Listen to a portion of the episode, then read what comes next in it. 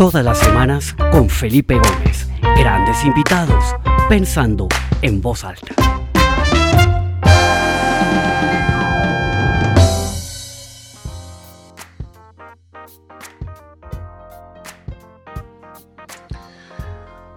Bueno, bienvenidos a todos. Eh, son las doce y media del día y ha llegado la hora de este, el décimo programa de Pensando en Voz Alta. Tengo un invitado muy especial, un gran amigo, eh, una persona que admiro muchísimo, Carlos Enrique Cabelier. De verdad, muchísimas gracias por tu tiempo, por tu disposición y por tus reflexiones que sé que van a ser maravillosas.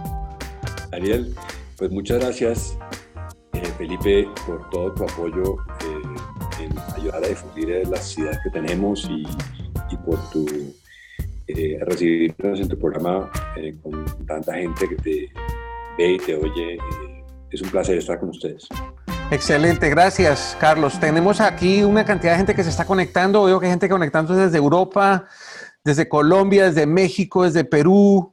y bueno, los que estamos en Colombia y te conocemos, pues sabemos el, tipo de ejecutivo y de líder que eres, un gran soñador, y ahí pues el título maravilloso que tú tienes, que es director de sueños. Pero la gente que está en otros países me ha preguntado, ¿por qué director de sueños? ¿Y quiere decir eso? Eh, entonces yo les he dicho, no, es que él no, no, no, no, ese es el cargo que se ha puesto en la organización. ¿Por qué no nos cuentas un poquito del origen de ese, de ese cargo y por qué lo llamas director de sueños? Es coordinador de sueños, pues no es director porque uno no dirige los sueños, sino coordina lo que la gente eh, quiere hacer creemos que cuando una persona entra a alquería tiene, pues todo el mundo en el mundo tiene sueños, pero cuando una persona entra a alquería tiene unos sueños personales y unos sueños profesionales que le queremos ayudar a cumplir. Eh, y pues eh, porque creemos que las organizaciones planas, como lo decía Peter Senge, que fue asesor nuestro hace unos años, eh, funcionan mejor que las, asociaciones, que las organizaciones jerárquicas porque la, la, la comunicación fluye mejor la comunicación es eh, mucho más transparente, la gente se siente más eh, segura, entonces pues eso ayuda mucho ese proceso y esto ayuda también a que la gente se sienta más cercana a todo el mundo. Gracias, Carlos. Y bueno, y para los que no conocen la gran compañía eh, que, es la, que es Alquería, es una compañía extraordinaria, tal vez es la, la, marca más reconocida o de las, no sé, diría yo, top tres marcas más reconocidas en Colombia. Eh, ¿Por qué no nos das para la gente que no que está en otros países y de pronto nos reconoce como un, un eh, snapshot de lo que es Alquería así rápidamente? Bueno, Alquería es una compañía de 60 años, una compañía familiar que fundó eh, Jorge Cabellier, un médico, mi abuelo y Enrique Cabellier cuando estaba joven, en los años 50, mi padre, que era zootecnista, y que yo por hacer de la vida llegué hace 28 años, pero ya hace 4 o 5 años no soy operativo, estoy en la, Junta, aunque soy presidente ejecutivo de la Junta. Entonces me meto en muchas cosas porque pues, mucha energía que tengo, pues que uno tiene en la vida para poder hacer las cosas.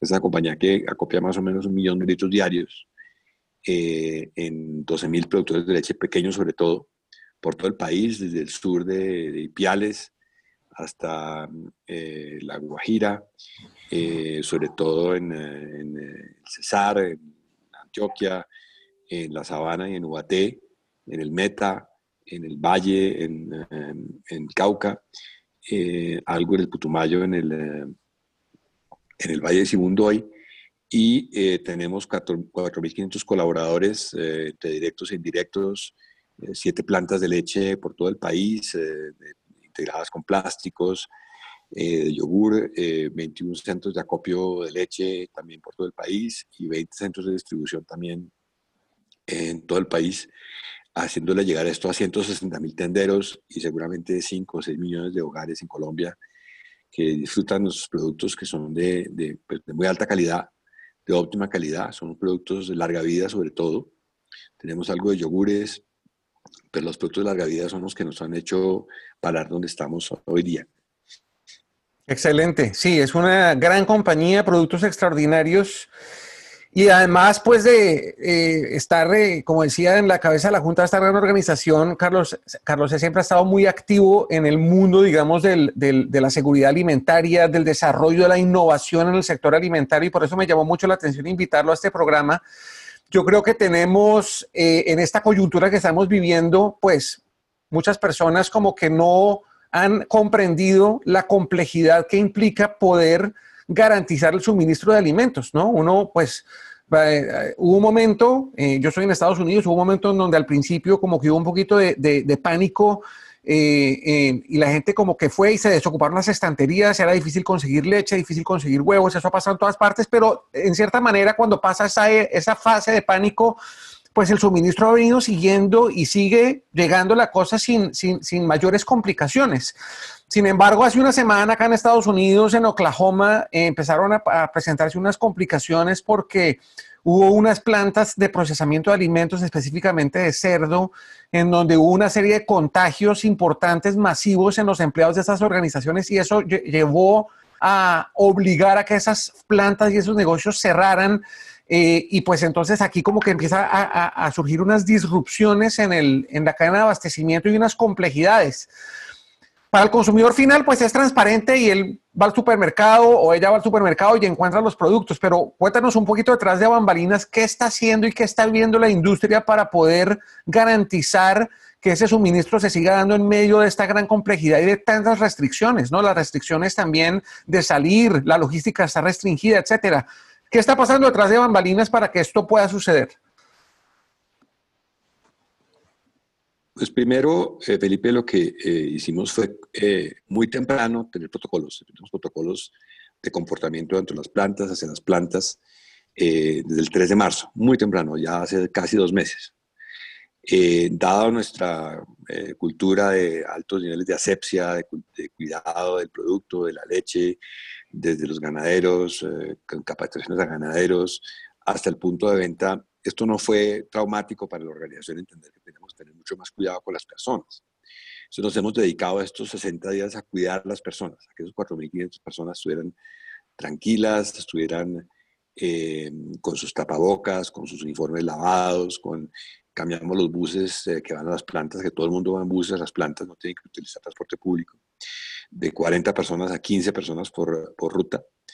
Eh, y esto pues eh, nos, eh, nos, tranquilizó. hicimos unos chequeos al subirse a los buses, que la gente no tuviera gripas y no se vuelva a la casa con su sueldo tranquila. compramos unos seguros adicionales en los hogares para miles de personas que, que no tenían seguro porque son indirectos, nuestros disculpadistas son indirectos, y decidimos llegar a eso para que estuvieran tranquilos y seguros en sus hogares. Si les pasaba algo, pudieran llamar a un médico domiciliario. Eh, les dimos todas las charlas eh, de trabajo, de cuidado, de, de, qué quiere decir el virus. Hemos dado más de mil charlas internas de las 4.500 personas eh, que cuiden sus personas en sus hogares también. Hemos sido de las primeras compañías que ha hecho muestreos a, las personas que estaban enfermas con gripa. Afortunadamente no hemos tenido ningún positivo. Eh, hemos eh, trabajado con los campesinos para que ellos también se cuiden. Pues, obviamente la prevalencia en las fincas de, del COVID es, muy lejano. Sabemos que en Colombia hay 1.100 municipios y hay creo que 80, 90 que tienen problemas. Los otros, los otros municipios, 800, 950 municipios no han tenido ningún tipo de, de temas porque no ha llegado el, el COVID. Eh, y trabajando mucho con las comunidades. Eh, para que las prevalencias de la, enfermedad bajen en los sitios donde estamos. Estamos, como decíamos ahora, por ahí en unos 50 eh, lugares geográficos en Colombia, sin contar obviamente los 12.000 productores de leche, que son como unos 2.500 sitios de, sitios de acopio. Entonces, pues esto eh, nos ha permitido operar sin ningún problema, la gente entusiasmada, la gente entendiendo qué tiene que hacer y, y, pues cuidándose mucho y cuidando nosotros también a ellos dándole charlas, reitero, eh, porque esto nunca es suficiente que le encuentren a uno qué desarrollos hay del COVID. Eh, el tema de los tapabocas nos pareció siempre muy crítico, muy rápido adaptamos tapabocas porque el tema no es solamente cuidarse uno, como decía la OPS, eh, y por eso estaba en contra del tema de las tapabocas, sino cuidar a los otros porque uno puede, puede ser asintomático. Entonces, en ese sentido, pues uno puede llevar el virus y no saberlo. Y cuidar a las familias, que las familias se cuiden, no salgan, eh, hagan las, eh, los protocolos del gobierno de, manera cuidado, juiciosa, en fin. Excelente, no, buenísimo. Hace unas semanas, tal vez dos semanas, entrevisté a un director de urgencias en un hospital en Nueva York y él nos hablaba un poco de los protocolos que ellos tienen para ingresar a la sala de urgencias, cómo se cambian completamente de ropa, hacen chequeo de temperatura, o sea, hay una serie de protocolos que hablábamos en su momento que muchas industrias y muchas empresas pueden adoptar y aprender de esos protocolos del sector salud para, para, empezar a retornar la normalidad, ¿no? Y yo creo que la industria de alimentos que de una u otra manera se ha comprometido a no parar, ¿no? Eh, pues es otra fuente de experiencia, una que ya ha pasado una curva de aprendizaje y yo creo que todo eso que compartes para todos los que nos están escuchando, especialmente los que están pensando en volver al trabajo, pues se vuelve realmente eh, importante. Hace poco hablaba con un buen amigo que es el director de, de las plantas de Tetra en Italia. Eh, él me decía, bueno, nosotros tampoco paramos porque pues tenemos que garantizar el suministro de nuestros empaques para la industria, para que la comida pueda llegar, pero me decía que habían ciertos problemas como de ausentismo porque la gente tenía miedo de salir a trabajar y de salir a la calle y de desplazarse y todo eso. ¿Cómo han manejado ustedes eso? Que yo creo que también son ideas interesantes que le podemos compartir a la gente que está escuchando, a los empresarios que están escuchando, a los líderes. Nosotros tuvimos eh, pues un comercial que pusimos en el aire hace ya casi un mes celebrando el liderazgo y el heroísmo de cada una de las personas que van a recoger la leche que está en las plantas, eh, que entregan la leche a los tenderos, a los mismos tenderos, a los mismos ganaderos, porque son valiosos eh, y son valerosos estar afuera en la calle eh, cuando otros, entre comillas, estamos, pues no, no tenemos permiso, que tenemos el trabajar desde la oficina y pues oficina en la casa. Entonces, pero no ha habido ausentismo muy corto, muy poco, pues no te puedo decir que sean cero porque pues, la gente se enferma con gripa, con cosas, y las mandamos simplemente a sus hogares eh, con las eh, recomendaciones iguales y, y, eso está dentro del parámetro de alquería de, de, qué sucede. ¿no? Inclusive hemos tenido oportunidades en que hemos ido a desauxiliar a otras personas. Por ejemplo, en el municipio de Chía, hace dos semanas se le rompió una, se cayó un puente peatonal y se, y se rompió el tubo de entrada al, al municipio. Duramos dos días ayudando a las tractomulas a llevar leche, ah, perdón, a llevar eh, agua a los barrios con las tractomulas. Okay. nos ha alcanzado incluso para darle espacio a otras personas que lo han necesitado. Espectacular. Hablemos un poquito del futuro, Carlos Enrique. ¿Qué va a pasar con la industria de alimentos? Y yo, pues, quisiera como comenzar en la cadena de valor desde el principio, ¿no? Eh, el campo, la agricultura, los ganaderos, etcétera, ¿tú crees que van a tener, o sea, tú ahorita decías en Colombia, por ejemplo, hay, unos pocos municipios donde hay brotes, pero ¿tú crees que van a cambiar los, los procesos, van a cambiar los, los protocolos en el campo? Eh, ¿Va a haber algún problema de suministro de herbicidas, de equipos, etcétera? ¿Cómo ves tú que el campo puede alterarse en la era post-COVID-19? Sí. Eh, no sé si pues, viste el, el el cartoon eh, del Economist esta semana, que es que la Tierra está peleando en un ring con el COVID. Pero, como en la lucha libre, que están peleando dos, pero se sube un tercero a ayudarle a uno. Entonces se está tratando de subir un tipo mucho más grande, que es el cambio climático. Eh, ayudarle al COVID a pelear a la Tierra. Entonces, yo creo que esto nos tiene que abrir la conciencia de que las metas que teníamos para el 2030 en términos de eh, carbono cero seguramente tienen que avanzar unos años, de pronto al año 25, porque el mundo va a tener que avanzar mucho más rápidamente en bajar esa temperatura, en limpiar el aire, lo hemos visto cómo las ciudades están limpias, en pasar a carros que eh, sean eléctricos muy rápidamente, eh, bajar el uso de, de, combustibles fósiles, porque el planeta no está aguantando. Y en ese sentido, eh, pues nosotros veníamos avanzando mucho, somos una compañía que va a ser una compañía B a final del año, si Dios lo permite, esto obviamente lo tenemos planeado para en, enero, febrero, y todo ha cambiado mucho, pero que la gente se va a alimentar mucho más sanamente. Y sanamente quiere decir, pues seguramente mucho menos cosas azucaradas, más eh, proteínas, eh, a veces animales, a veces vegetales. la leche pues es un must en todos los sentidos eh, alguna gente dice que el ganado ensucia mucho, pero es porque suceden cosas como, como el, el, plástico ensucia, pero es porque, por ejemplo, en Asia el plástico se bota a los, mares de manera indiscriminada y todo el planeta está pagando porque en Asia está botando el plástico a los mares. El plástico eh, de un solo uso no existe, se puede reciclar. Eh, igualmente la leche, eh, las vacas, eh, nosotros pagamos un poco los, los, los, platos rotos de los países desarrollados donde las, vacas produccionan muchísimo por el metano que sacan por vía vocal o vía anal por la cantidad de grano que consumen. Si, uno, si todos comiéramos frijoles todos los días, pues el metano que produciríamos para el planeta sería mucho peor también.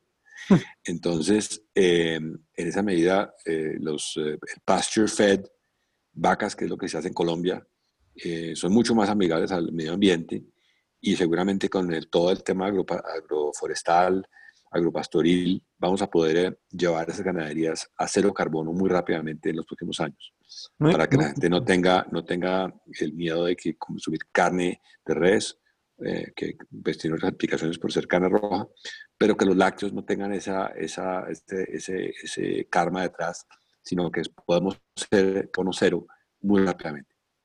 Muy interesante.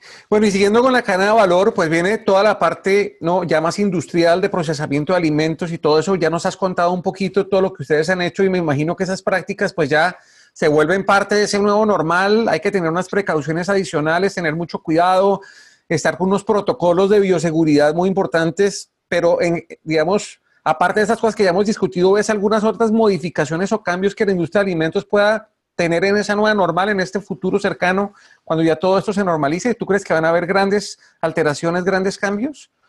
Pues digamos en una industria como la lechera, que es de mucho cuidado, porque la leche pues, es un ser vivo eh, muy alimenticio, el cuidado que, que, tenemos que tener en las plantas va a ser mucho mayor. Nosotros lo hemos tenido mucho por la tradición que tenemos de mi abuelo, el médico, eh, mi tía Beatriz es bacterióloga, decana de la Bacteriología Nacional, eh, fue la primera bacterióloga quería todo ese cuidado, todo ese trabajo que, que, hicimos eh, en la familia estaba en las plantas y seguirá estando en las plantas muy curiosamente. Entonces, pues, creemos que podemos seguir adelante con mucho entusiasmo, compartiendo esos protocolos y siendo mucho más cuidadosos en cada cosa que hagamos eh, eh, para que la gente esté muy segura de lo que está consumiendo, porque pues eso, eso absolutamente no ha, no ha, no ha sucedido y, y, en nuestro caso no, no, podrá suceder porque nuestros productos son estériles. Entonces, pues tienen todas las adecuaciones eh, de UV, de temperatura, para que el, el, empaque esté perfectamente limpio cuando llega a los hogares, no, no hay ningún problema en ese sentido. Cuando llega a las tiendas está completamente limpio, están los cestillos que vienen en bolsas, eh, las personas obviamente están distanciadas cuando las eh, los empacan, en fin, todo este proceso eh, puede quedar un poco más de automatización. Eh, como ha ido una resurgencia enorme en tema digital, ¿no? Entonces, en ese sentido, sí, sí, sí se poder hacer eso. Ahora, el ambiente industrial que tú controlas, pues lo puedes controlar, puedes exigir estos protocolos, puedes asegurar que la gente va a tener su ropa, como decías, limpia, lavada, todo el mundo con sus artículos de protección personal, etcétera. Pero luego viene como la siguiente, el siguiente eslabón en la cadena de valor de alimentos y son las, las cadenas de retail, ¿no? Y hemos visto un poco cómo todo esto ha eh, cambiado los hábitos de consumo de las personas. Nosotros acá en seis semanas hemos ido creo que una o dos veces al supermercado. De hecho, todo ha sido a través de plataformas de domicilios, eh, servicios tipo Rappi o Shipt acá en Estados Unidos que te traen el mercado a la casa. ¿Tú crees que ese modelo de retail de las grandes superficies con las estanterías, con todo eso, eh, va a cambiar radicalmente y va, va a haber unos, unos modelos de negocio mucho más digitales, mucho más eh, orientados a la, conveniencia, a, no permitir que personas estén entrando y saliendo al mismo sitio sin saber si esas personas están contaminadas o no. ¿Cómo crees tú que el retail se puede ver alterado en, en apenas pues logremos pasar esta fase crítica de la cuarentena y de, de, del confinamiento? Pues eh, en el corto plazo, claro que sí, se va a ver afectado porque pues, la gente prefiere eh, que sean los, eh, por decirlo así, los, los, rapitenderos los que vayan a escoger, aunque pues uno va, mi señora fue al supermercado hace 15 días y encontró que era tal cantidad de rapitenderos que pues no era seguro, eh, eh, por decirlo de alguna manera, los domiciliarios, porque los domiciliarios están encima de uno. Entonces, pues uh -huh. ellos seguramente tendrán que pasar por unos protocolos también mucho más estrictos las distancias cuando uno está consumiendo los, cuando está cogiendo los temas, los, los productos en los supermercados. inmediatamente el domicilio pues, va a ser importante, pero también la tienda cercana va a ser importante. Eh, el efectivo va a ser importante. Eh, aunque pues, los billetes pues, son, puede ser una fuente de contagio, entonces seguramente el tema de la moneda digital puede cambiar, eh, aunque los tenderos no están digitalizados y eso puede cambiar un poco en ese sentido. Entonces, pues seguramente tenemos que ver cómo evoluciona ese proceso.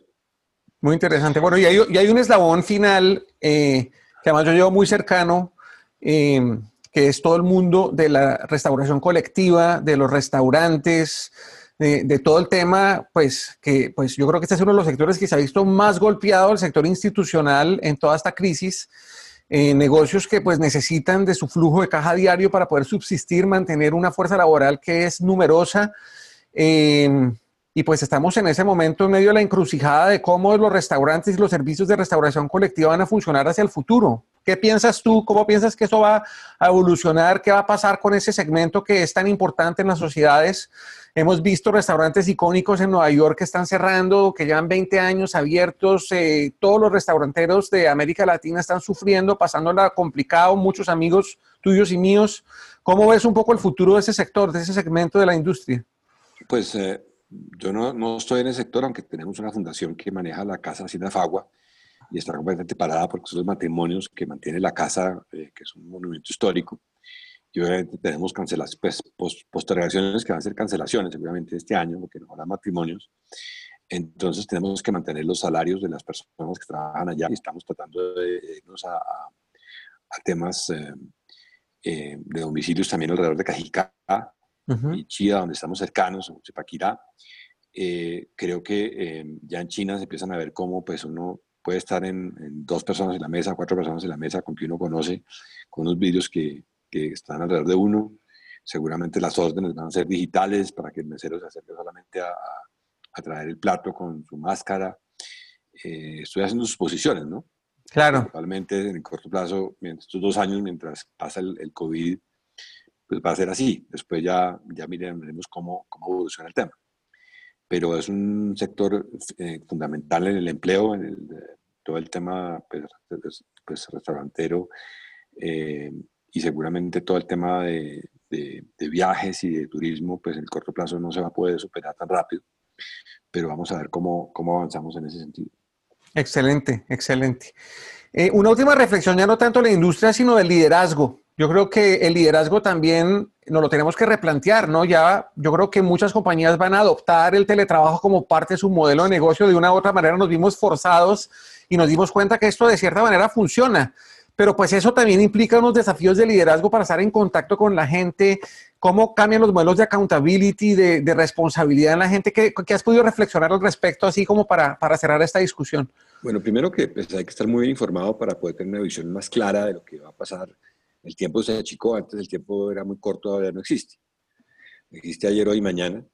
Entonces tenemos que tener una visión clara para ir diciendo a la gente que tenemos que hacer la semana entrante, eh, la siguiente semana, cómo va evolucionando el proceso. Entonces, pues, en ese sentido está claro, pero tenemos que tener, pues, insisto, cuidar mucho nuestra gente en la medida que cuidamos a nuestra gente, que cuidamos a la gente de los municipios, cuidamos a la gente con las compañías, eh, porque se puede, este, se puede aplanar esa curva aún mayor. Eh, que pues, simplemente el COVID vaya pasando de persona a persona, pero mucho más lentamente.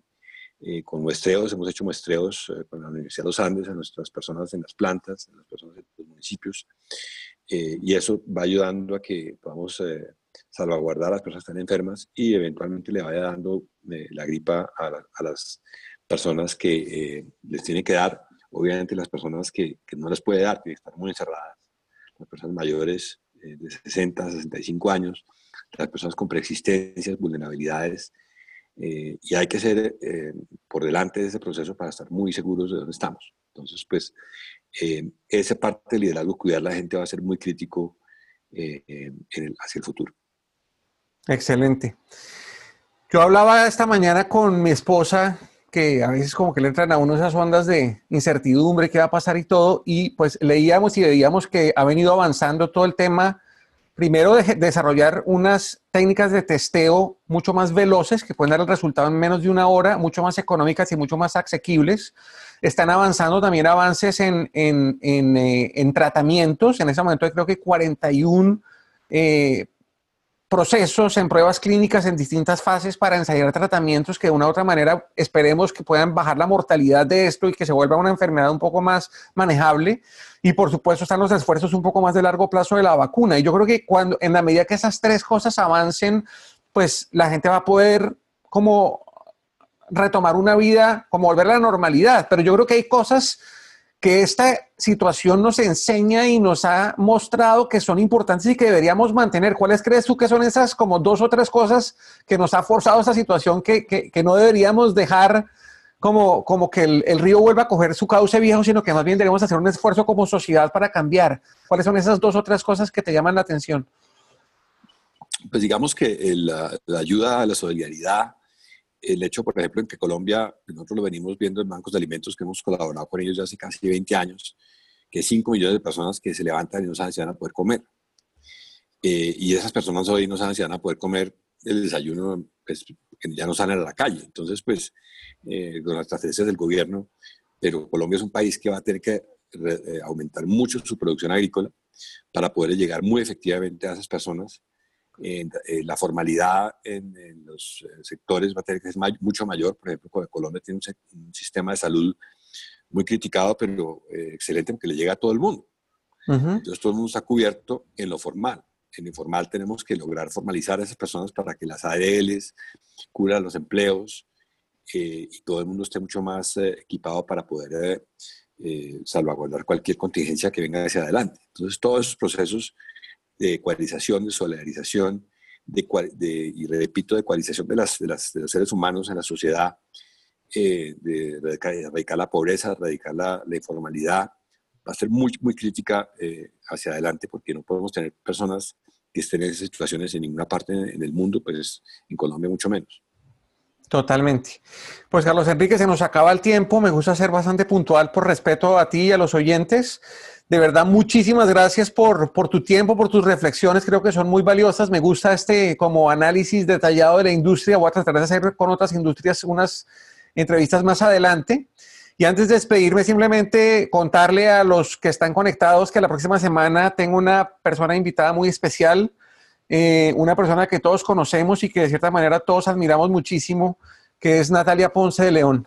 Y la he invitado a ella porque yo creo que su vivencia y su experiencia eh, tiene muchas lecciones importantes para lo que estamos viviendo, ¿no? Ella tuvo que vivir una, mucho más que una cuarentena forzada en estos momentos críticos después de su ataque. Eh, le tocó pasar, estar totalmente aislada porque no podía tener ningún tipo de, contacto con nadie porque pues estaba en, una situación muy delicada.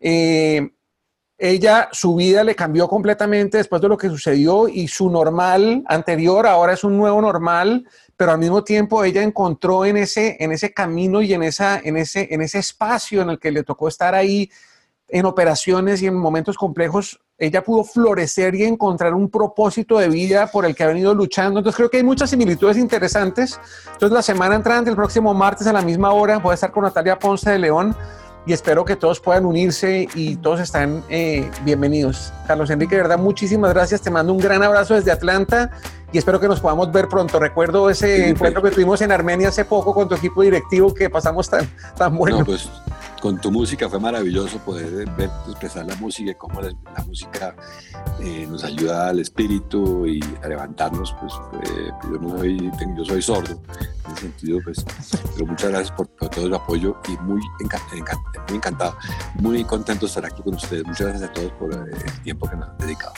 Excelente, muchas gracias a todos y nos vemos muy pronto. Hasta luego. Chao. Saludos, gracias.